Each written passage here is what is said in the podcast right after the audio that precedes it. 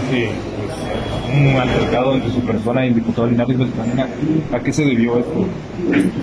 Bueno, el diputado Linares lamentablemente acostumbrado a actitudes demasiado eh, abusivas en contra de todo aquel que piensa distinto a él, hoy se pronunció de manera racista, expresándose de que eh, había una prácticamente una raza superior, como fue en la conquista, diciendo de que nos vinieron a salvar de, una involución civilizatoria y, demás expresiones, incluso nos salvaron del paganismo. Esta escena recuerda la disputa entre dos personajes de la política guatemalteca en agosto del 2019. Para ese entonces, Fernando Linares Beltranena era diputado del Partido de Avanzada Nacional PAN y Emilcar Pop, diputado por parte del partido WINAC. El hecho ocurrió en medio de una sesión de trabajo en la que las expresiones de racismo por parte de Fernando Linares hacia las poblaciones mayas salieron a relucir. No Ficción Radio presenta Racismo y colonialismo, dos caras de la misma moneda.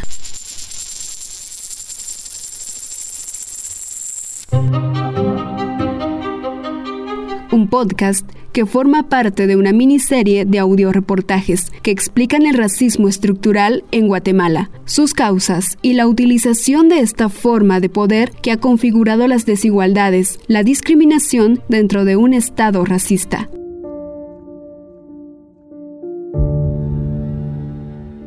Luchar contra el racismo en un país como Guatemala, en la que su estructura sienta su base en un sistema de dominación, es casi imposible, teniendo en cuenta que una gran parte de la historia del país queda relegada de los libros de texto, sin darnos la oportunidad de conocer a profundidad las problemáticas y los entramados estructurales que dan origen a la sociedad actual. ¿Qué sabemos del racismo? ¿Cómo se originó el racismo en Guatemala? ¿Cómo funciona el racismo en la actualidad?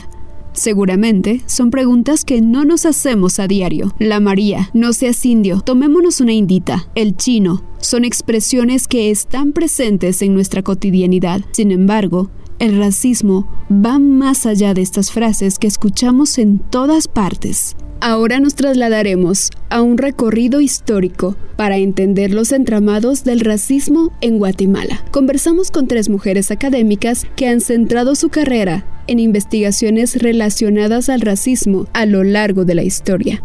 Aura Cumes, es Maya Cachiquel, doctora en antropología. Gran parte de sus esfuerzos académicos los ha centrado en la lucha contra el sexismo y el racismo, pensados como problemas producidos por dos grandes sistemas de dominación, el colonialismo y el patriarcado. En su tesis, la India como sirvienta muestra la expresión máxima de racismo en este país y que se caracteriza como expresión de dominación hacia las mujeres indígenas.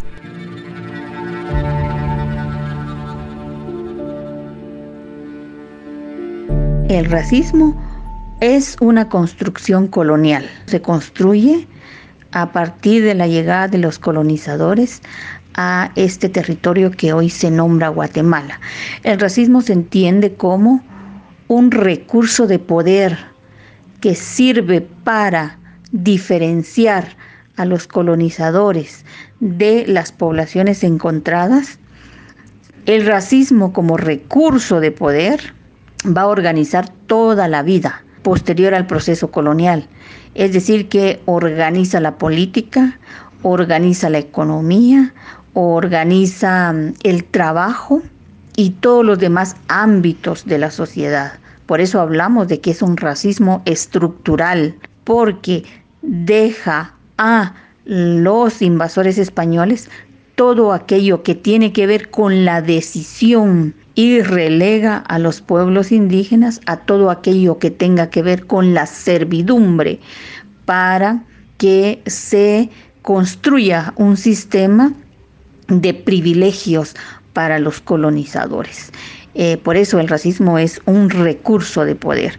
Por ejemplo, los trabajos que harán los colonizadores son aquellos que tienen que ver con la política, con el ejercicio de las decisiones en materia económica con eh, el trabajo intelectual eh, y con el trabajo militar, mientras que lo dejado para las poblaciones originarias por ley tiene que ver con el trabajo que se hace eh, con el cuerpo, el trabajo, el trabajo agrícola para la vida de los colonizadores en principio, el trabajo político pero subordinado a la lógica colonial eh, y los pueblos mm, serán colocados como el pilar de la economía política colonial.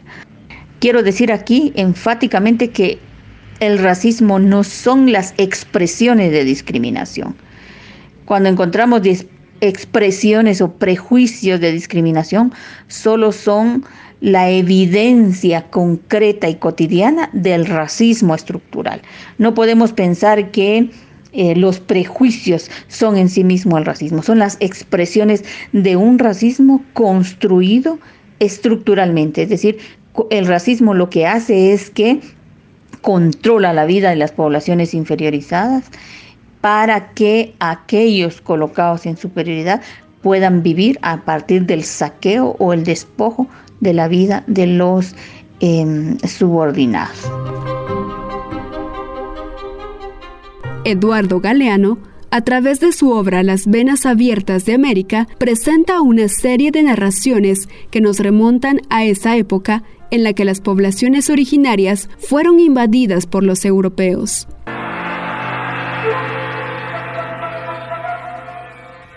70 millones de personas vivían en América cuando aparecieron en el horizonte los españoles y los portugueses. Una población diez veces mayor que la de España y Portugal en aquel tiempo. A la llegada de los conquistadores, estaba en su esplendor el gran imperio inca, que abarcaba el continente de una punta a otra punta de los Andes los incas habían alcanzado una sorprendente organización social y técnicas muy avanzadas en ingeniería, agricultura y medicina. Tenochtitlán, la hermosa capital de los aztecas, en el corazón de México, asombró a los españoles. Sus amplias avenidas estaban mejor trazadas que las de Roma y sus pirámides eran más perfectas que las de Egipto. En Centroamérica se encontraron los recién llegados con la antigua civilización de los mayas, grandes astrónomos y sabios matemáticos. No, América no era un continente vacío ni atrasado. Vivían aquí muchedumbres de pueblos que llevaban siglos tejiendo su propia historia.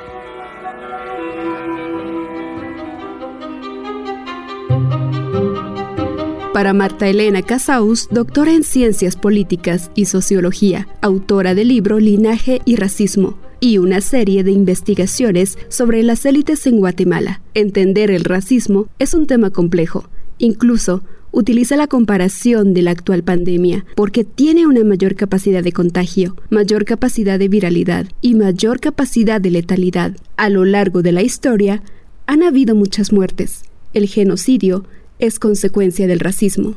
El racismo hay que verlo como una valorización de una serie de diferencias reales o imaginarias que las utiliza, digamos, el discriminador en su, digamos, en su beneficio en contra del discriminado. Y esas diferencias reales e imaginarias generan prejuicios, estereotipos, eh, eh, concepciones, digamos, del mundo, ideologías como la de la supremacía blanca, que a lo que pretenden justificar, y eso es lo importante del racismo, es un sistema de explotación, de agresión, de, de, humillación. El racismo lo que justifica es la exclusión, las desigualdades y un sistema de dominación global.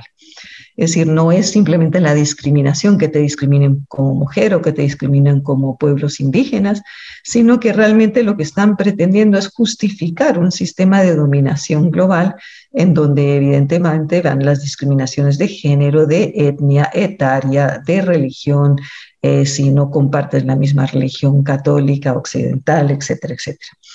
Y lo que pretende el racismo es hacer énfasis en las en las diferencias, es decir, y generar en el otro eh, un sistema de agresión, de miedo, de prejuicio social.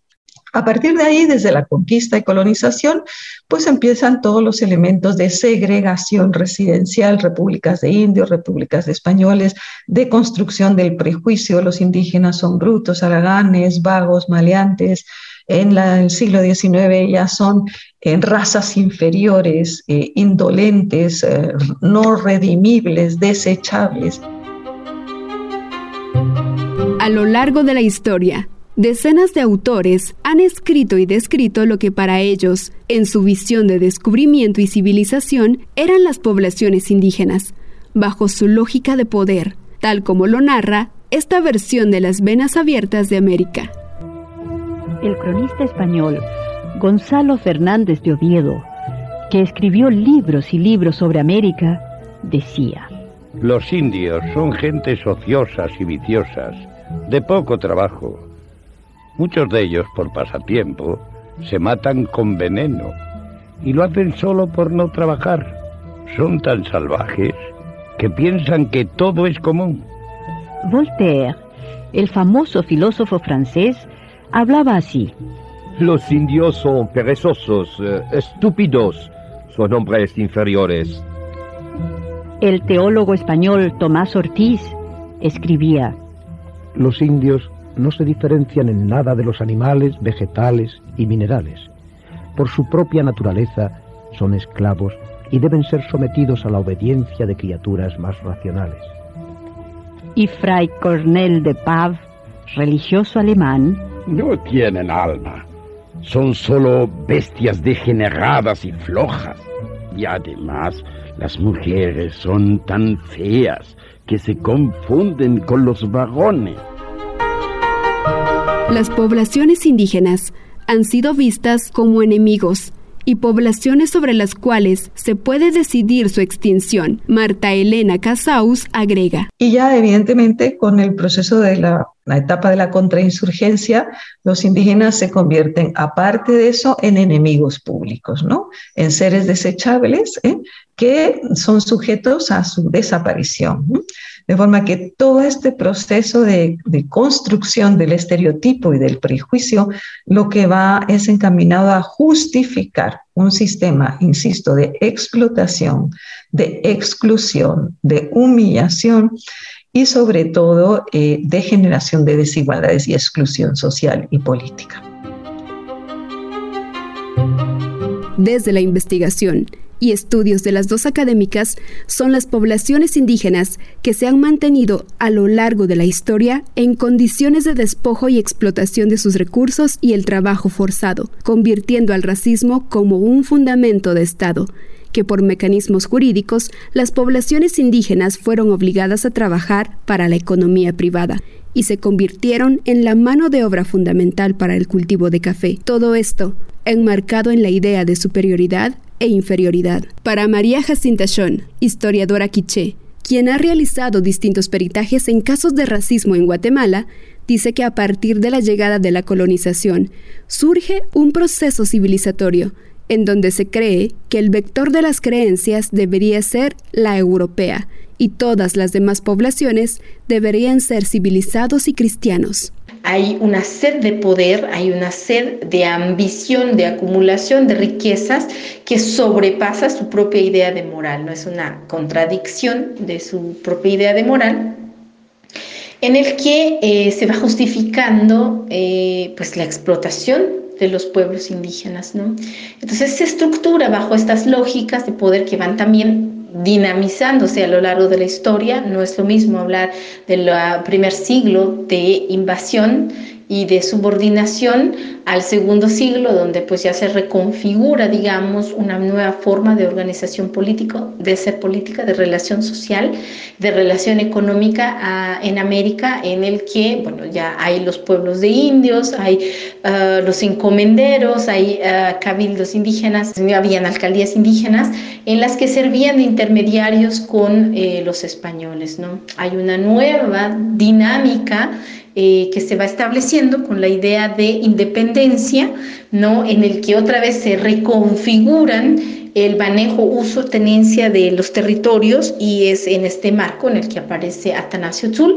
Todo esto enmarcado, digamos, en estas lógicas de hay inferiores y hay superiores, ¿no? Y también en la misma idea de hay un proceso civilizatorio en el que ese inferior podría convertirse en un ser con mayores privilegios si acaso sigue un vector de civilización.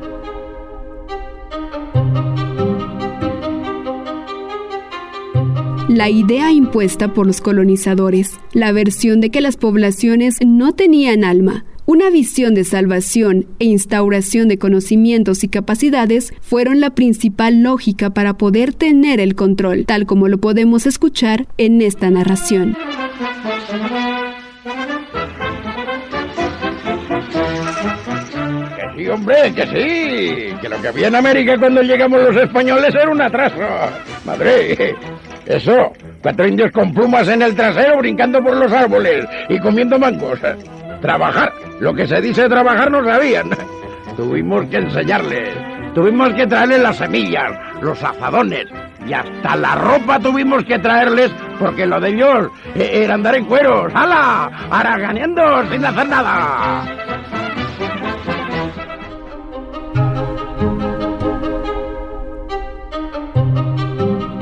El idioma, la religión, la indumentaria, formas para poder encajar en un sistema o pasar desapercibidos para salvaguardar la vida son factores a los que también se han enfrentado las poblaciones indígenas y de las cuales nos habla María Jacinta Schon. Y bueno, ha cambiado también durante la, durante la historia, en la época de la conquista era cristianizarse, castellanizarse, eh, en la época de eh, ya post-independencia era también volverse católico, eh, ir a la escuela, vestir como ladino, este, olvidarse de sus propios idiomas, tratar mal a los otros, en fin, ¿no? Hay un proceso civilizatorio inserto. Entonces, ah, en Guatemala la idea civilizatoria se funda en esto, ¿no? Y se reconfigura también en el momento mismo de la guerra civil, en el que mucha gente debe huir de eh, sus territorios para salvaguardar sus vidas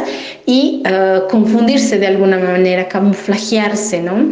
Eh, en el que pues ya no habla sus idiomas, para no tener acento, a sus hijos, cambian de ropa, etcétera, etcétera. Y hay una nueva reconfiguración con la firma de los acuerdos de paz en el que, digamos, el proceso civilizatorio se vuelve eh, un, incluso una autoconvicción de muchos de los pueblos indígenas eh, y entonces resulta que también no se va perdiendo la ropa, se va perdiendo el sistema de conocimiento, se va perdiendo los idiomas, justamente, digamos, eh, bajo otras lógicas eh, de otra, otro tipo de globalización en el que, bueno, aprendamos inglés y no aprendamos el quichipón. Mi justificación es que no puedo aprender mi idioma porque no me lo enseñaron o no es mi contexto, pero igual, siempre lo digo, es que tampoco lo es el inglés o el francés, pero eso sí se aprende. Entonces, hay una gran contradicción en estas lógicas y obviamente también no cambia esta idea de privilegio de cierto grupo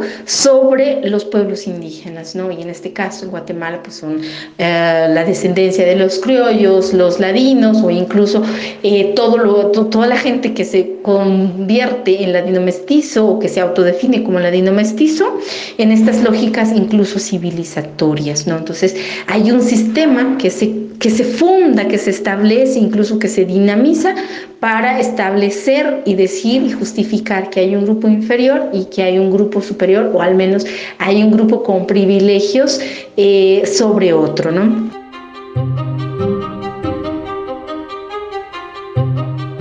Los procesos civilizatorios también han servido como exterminio del conocimiento ancestral. Sin embargo, las tres académicas coinciden en que siempre han habido procesos de resistencia, desde levantamientos en las épocas coloniales, y el resguardo de toda una cultura y saberes en la actualidad.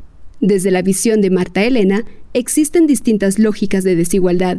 Evidentemente, no todos somos iguales, y las diferencias no son malas. El problema es cuando se valoriza la diferencia en detrimento de uno y en favor de otro. Pero en Guatemala, se solapan, se traslapan o se complementan. Por ejemplo, la lógica de la desigualdad cultural funciona en Europa con los inmigrantes, ¿no? Pero la lógica de la discriminación racial o de las eh, eh, funciona en América Latina, especialmente en Guatemala, en ah, digamos en ah, Sudáfrica y en Estados Unidos, lo hemos visto claramente, ¿no? Entonces, de esa manera las lógicas se complementan. Pero también tiene que ver con los espacios que ocupa el racismo.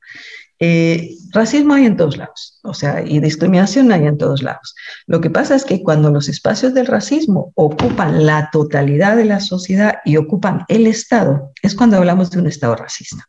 Entonces, desde esa perspectiva, eh, el Estado guatemalteco eh, se comprobó con, el genocidio, el Estado guatemalteco operó con una lógica, digamos, de ejecución del, eh, digamos, eh, de la represión sistemática y colectiva eh, hasta llegar al, digamos, a crímenes de lesa humanidad, hasta alcanzar el genocidio, porque operó desde el Estado como una lógica de exterminio de la población indígena, ¿no? O de los pueblos indígenas.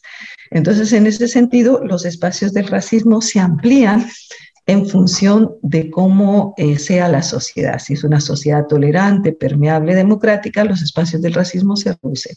Si es una sociedad machista, intolerante, eh, poco democrática, basada en fundamentos o en ideologías como la supremacía blanca o la superioridad racial o la inferioridad de los otros, entonces el imaginario racista se refuerza y se amplía. O sea que el racismo y los espacios del racismo tienen mucho que ver con qué, mm, digamos, ahí sí que con qué espacio se está cubriendo, ¿no? En ese sentido, Guatemala durante la época de la contrainsurgencia y durante la época de genocidio, el Estado operaba con criterios racistas y racialistas, ¿no? Llegó a su máximo, a su culmen de, eh, de implementación de un racismo de Estado contra los pueblos indígenas.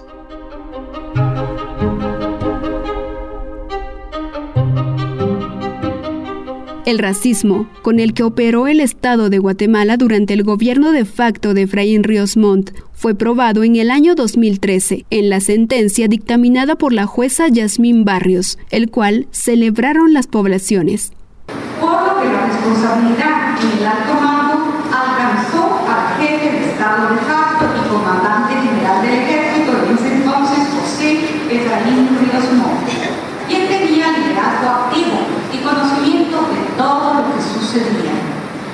Por otra parte, merece la pena indicar que en el anexo H del Plan Víctor de 82 aparece en la segunda fase del plan los mensajes dominicales como actividad específica a realizarse por parte del entonces presidente de la República de facto, lo que corrobora que efectivamente la actividad fue previamente planificada y obedecía a los objetivos específicos elaborados. Con expuestos, los juzgadores consideramos que el acusado José Efraín Ríos tuvo conocimiento de todo lo que estaba ocurriendo y no lo detuvo, a pesar de tener el poder para evitar su perpetración. Además de estar enterado de la existencia e implementación de los planes de 82, mes 83 y Operación Sofía, los cuales autorizó siendo claro indicar que no se pueden implementar planes sin la autorización del comandante general del ejército, además de existir responsabilidad de mando, pues el comandante general del ejército es la máxima autoridad y quien ejerce el mando, indicando que existía la responsabilidad de elaborar informes periódicos de operación,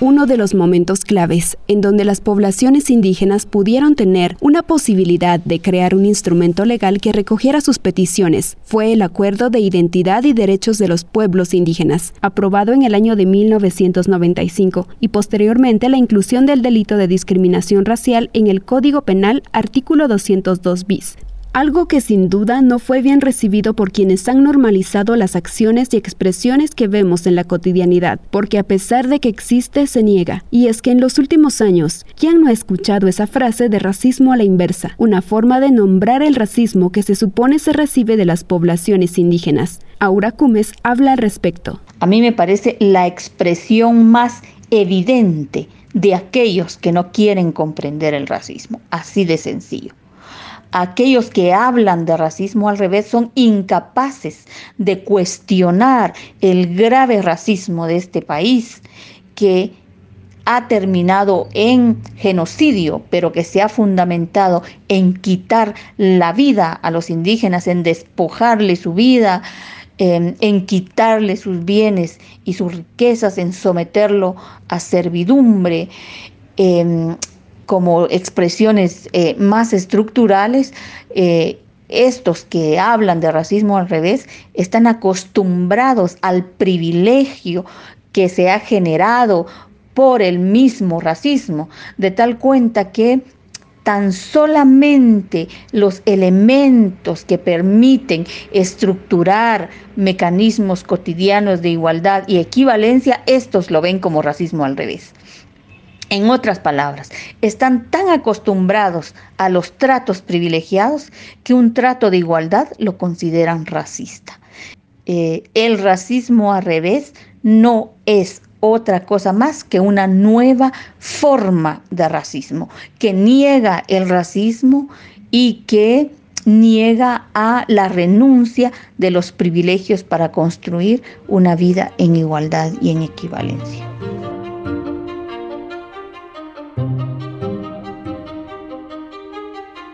Este nuevo concepto parece ser cada vez más aceptado en las poblaciones ladino-mestizas, que narran en redes sociales el racismo sufrido por alguien indígena. Y las razones son porque las poblaciones exigen parar con la explotación de los textiles ceremoniales y la apropiación de estas, porque no acceden a tomarse una fotografía o porque simple y sencillamente piden que ya no les llamen María, Chula o Indio. En las distintas redes sociales podemos leer comentarios con una gran descarga de odio racial, como estas, en donde usuarios de Facebook se pronuncian en contra de una campaña de sensibilización sobre el lenguaje racista impulsada por una organización de mujeres indígenas en marzo del 2019. Y cuando ustedes nos dicen ladinas o las de vestido, ¿qué? Ustedes son quienes más discriminan y en las tortillerías se ríen de nosotras. Entonces, también analicen cuando a uno le dicen canche o cuando se enojan porque usamos su traje típico. Ya no saben las indígenas por qué pelear. Mejor que se pongan a trabajar. No quiero ser ni parecer una persona discriminativa, pero hay muchos indígenas resentidos por lo que son. O en el caso de la candidatura de Telma Cabrera en el año 2019, usuarios de las distintas plataformas atacaron a la representante del partido político Movimiento de Liberación para los Pueblos, MLP. El reflejo de que Guatemala no prospera, porque seguimos aferrados a una cultura que no deberíamos. La cultura indígena no debería de existir si no habla castellano y está llena de resentimientos, que no se meta en política. Estas son solo una pequeña muestra de la gran cantidad de comentarios y contenidos racistas que se mueven en el mundo virtual.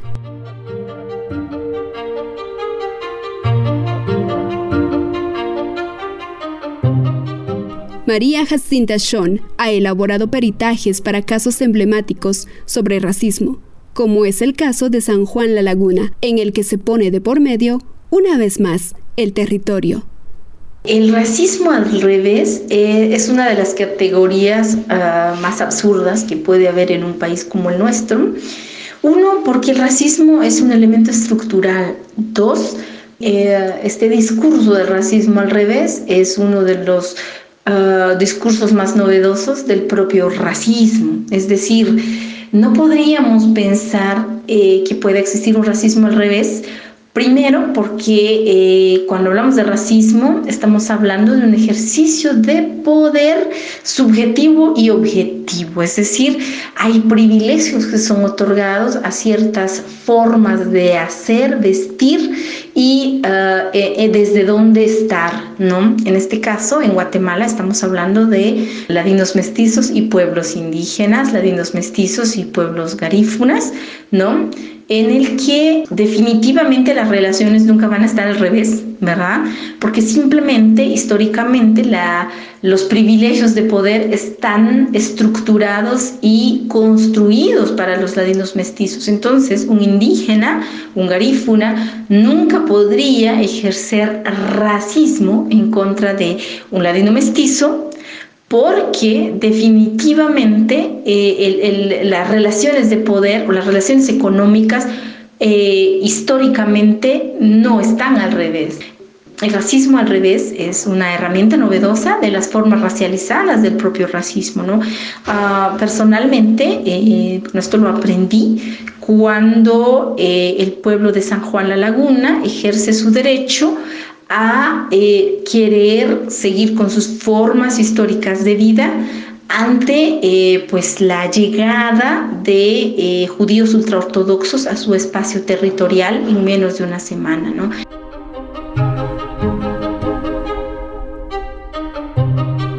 Esta noticia trascendió fronteras. Poner en el ojo del huracán a las poblaciones indígenas sin entender el contexto histórico de las mismas. Esta comunidad de 230 judíos ortodoxos y ultraortodoxos ha tenido que asentarse en este edificio de oficinas de la capital de Guatemala. Después de seis años en la localidad de San Juan de la Laguna, en la ribera del lago Atitlán, fueron expulsados por los líderes indígenas y las autoridades municipales, en medio de un fuerte choque cultural y religioso. Un pequeño grupo de judíos se había asentado en San Juan, atraídos por la tranquilidad del pueblo. Pero las cosas cambiaron cuando comenzaron a llegar más miembros desde Israel, Canadá, Estados Unidos, Inglaterra y Rusia. Los acusan de no respetar su cultura y costumbres, de que no respondían al saludo de los vecinos, de no creer en Jesús y en la Virgen María y de ahuyentar el turismo. Su abrupta salida el jueves obligó a estas 30 familias a buscar alojamiento en la ciudad. Pero aseguran que solo estarán aquí por seis meses y que no volverán a ese pueblo que los acogió y después los expulsó, sino que encontrarán otro lugar donde reconstruir su comunidad. María Jacinta argumenta que cuando no se comprende la historia y la forma de vida de las poblaciones, se utiliza el concepto de racismo de una manera perversa. Entonces a ellos se les acusó eh, como racistas, incluso como antisemitistas, y quedó demostrado em, que ellos eh, simplemente estaban defendiendo sus formas tradicionales de vida, y eh, sus formas históricas de convivencia en su espacio y territorio histórico. ¿no? En este caso, eh, la Fundación contra el Terrorismo estuvo de querellante adhesivo contra el juicio de San Juan, eh, contra el juicio al pueblo de San Juan la Laguna, intentando demostrar que esto que había pasado justamente es un tipo de racismo, cuando definitivamente no tenía ningún fundamento histórico, es decir, simplemente era el desencuentro de dos culturas absolutamente absolutamente diferentes en un lapso de tiempo de una semana y que eso definitivamente era un hecho más de, convivencia que de, eh, de racismo como tal. Nuevos conceptos, nuevas formas de justificar el racismo estructural, nuevas excusas para no admitir que somos una sociedad racista y que, como se dice en una famosa frase, prefiero ser pobre y no indio, refleja el grado de racismo en el que vivimos constantemente. El racismo ha tomado formas, rostros, expresiones y también se ha actualizado, tal como lo dice Marta Elena Casaus en un reciente informe sobre racismo y redes sociales. Sí, eh, yo creo que las redes sociales son una plaga y a mí me parece absolutamente nefasto que no haya control sobre, digamos, eh, los crímenes de odio o los discursos de odio. Evidentemente las redes sociales, como son anónimas y permiten, digamos, una viralidad y unas tendencias y una rapidez de, digamos, de reproducción del discurso racista, han sido uno de los elementos más nocivos para la expansión, la exacerbación del racismo y la viralización. Por eso yo digo que racismo y coronavirus son muy parecidos porque con las redes sociales evidentemente se ha expandido y se ha exacerbado el racismo y el machismo en contra de las mujeres, ¿eh? y también la homofobia en contra de otros grupos, eh, digamos, eh, de LGTBI. Pero sin embargo, en una, digamos, un trabajo que hemos hecho sobre redes sociales y racismo, que no sé si, si conoce, y que lo que hemos elaborado son pirámides de odio y discursos de odio en las distintas redes, en Facebook, en Twitter, en Instagram y en YouTube, nos damos cuenta que efectivamente el racismo se ha exacerbado y las redes sociales en las redes sociales imperan distintas modalidades o tipos de racismo en función de la del objeto que tenga ese, esa red social. Por ejemplo, Facebook y Twitter son, eh, digamos, sus insultos son, digamos, más vinculados a eh, la inferiorización del indio, indio digo en palabras que ellos emplean, o sobre todo de ataque también a las mujeres, pero también con una dicotomía política de todos los indios son traidores, son resentidos, son vendepatrias, Em, quieren terminar con el Estado, es decir, hay, una, hay un objetivo de los net centers y de los haters, eh, los, digamos, los, los que crean ese discurso de odio, esa opinión de discurso de odio más vinculado a la politización, despolitización, a la desmovilización de los pueblos indígenas, atacándolos como fue con la candidatura de Telma Cabrera, em, de traidores, resentidos, vendepatrias, etcétera, etcétera. O sea, tiene una mayor eh, orientación política, ¿no? ¿Mm? Entonces la, dicotomía izquierda-derecha, traidores, chairos, etcétera, etcétera, es más fuerte.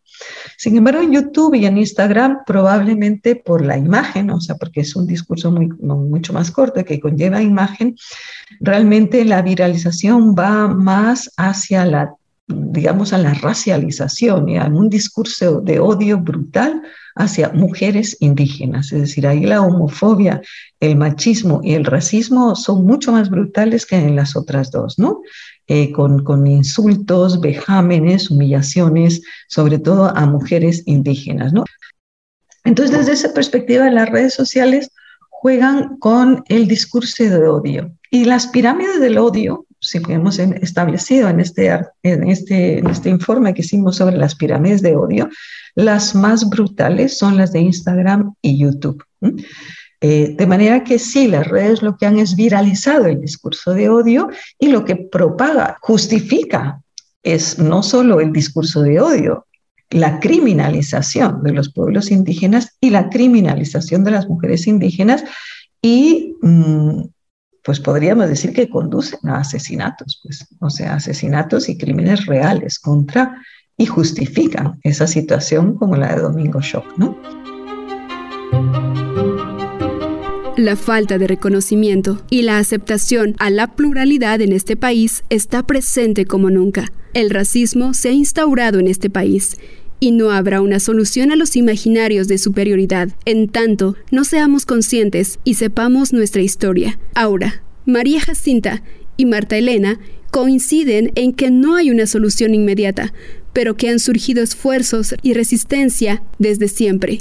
María Jacinta reflexiona acerca de nuestros espacios de convivencia, lo que aprendemos de ellos y lo que implica replicar el racismo. No hay una solución inmediata, no hay una solución, eh, digamos, mágica para desestructurar eh, una historia de cinco siglos, ¿no? Creo que deben haber esfuerzos y, y, empieza justamente por entender que Guatemala es el producto de una historia de despojo, una historia de explotación basada en eh, ideas de inferiorización de unos eh, frente a otros y que también eh, ideologías como las religiones cristianas han tenido responsabilidad directa en la construcción de un sujeto incivilizado, de un sujeto salvaje, de un sujeto pecador, de un sujeto tonto, ¿no? que es como la idea generalizada dinamizada durante tantos siglos.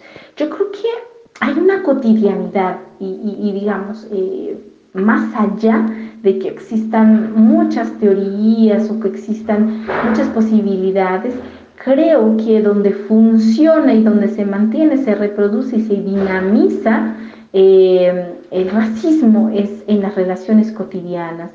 Hay una normalización de eh, estas ideas de inferioridad, de que alguien puede humillar, de que alguien puede ofender o simplemente de que alguien pueda llamar a alguien por cierta denominación solo porque se aprendió a sí mismo de una u otra forma y aprendió a la otra persona de una u otra forma. Y ahí es que está la responsabilidad del Estado, ¿no? Eh, ¿Qué aprendemos en la escuela? ¿Qué aprendemos en los libros de historia? ¿Qué aprendemos sobre religión? qué aprendemos de nuestros padres, qué aprendemos de nuestros vecinos, ¿no? O sea, eh, debemos encontrar eh, como los elementos de reflexión que nos determinen como seres humanos a unos y a otros, ¿no? Seres humanos con derechos, seres humanos que merecen respeto. Y eso creo que es una, mm, digamos, es como la, la, la, la apuesta mayor, donde en qué lugares vamos a transformar esas ideas, ¿no? Si en nuestras propias familias eh, lo estamos viendo permanentemente. Es necesario colocar elementos de discusión y reflexión sobre el racismo, lo que implica en la vida de las poblaciones subordinadas. Hablarnos y escucharnos es imprescindible para reconocerlo. Aura Cumes habla de ello. El respeto a la pluralidad y a la diversidad es el momento inicial para escucharnos y para ser escuchados nosotros que hemos sido acallados históricamente a pesar de que hablamos. Eh, ¿Qué es lo que hace falta para eliminar el racismo? Primero es necesario comprenderlo como un recurso de poder que ha despojado la vida de las poblaciones indígenas que les ha, que les ha negado una existencia en dignidad, porque, los, porque hemos sido constituidos como seres para otros, ¿no? Entonces aquí hay que recomponer la economía, recomponer la política, recomponer la manera en que se organiza el trabajo, recomponer las relaciones entre nosotros y revisar los privilegios para instituir un país basado en derechos. También tiene que ver con el retorno de lo que nos ha sido quitado a los pueblos indígenas. Esto eh, significa que es necesario recomponer eh, la sociedad. En la medida de que el discurso de odio es muy fuerte, existe una respuesta crítica de una parte de la ciudadanía que está cada vez más consciente y que ya no está dispuesta a permitir el racismo en los distintos espacios. Y esto opina Marta Elena Casaus. Parece que se ha exacerbado el racismo, parece que eh, la viralización y la letalidad del racismo es peor que el coronavirus, el contagio del racismo es mayor, pero sin embargo eh, también eh, pudimos ver en las redes y en el estudio de las réplicas o de las respuestas a ese discurso de odio, a ese discurso racista, que las réplicas de la ciudadanía común eh, eran cada vez más fuertes en contra de ese racismo, en contra de ese machismo y en contra de esa homofobia. El intento de varias organizaciones y movimientos de los pueblos indígenas desde distintas perspectivas, los 48 cantones, eh, Codeca, Asexa, que se, están saliendo distintos planteamientos, pero todos van encaminados a la, a la necesidad de una nueva asamblea constituyente, a la necesidad de repensar el Estado y refundar la nación.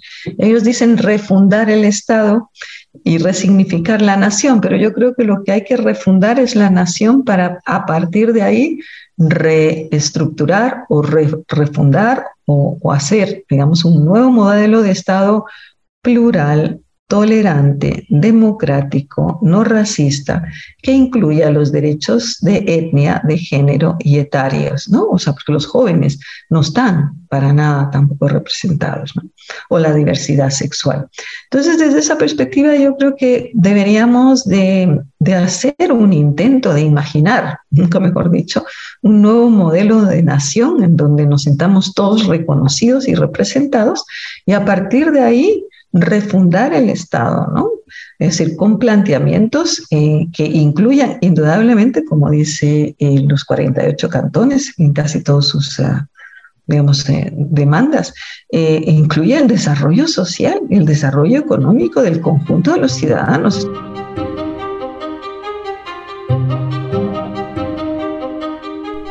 Empezar por cuestionar los privilegios, instalar nuevas formas de convivencia, frenar el despojo, retornarle a los pueblos aquello que se les ha quitado y llegar hasta la reconfiguración de un Estado es un desafío constante para quienes luchan en contra del racismo en Guatemala. Desaprender muchos supuestos que se establecen y se aprenden como normales.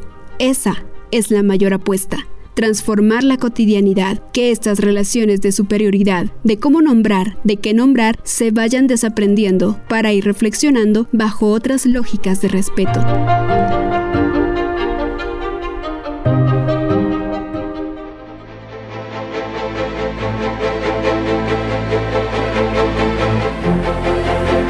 Gracias por acompañarnos en este recorrido. Este podcast es parte de una miniserie de audioreportajes sobre racismo en Guatemala, producido por No Ficción.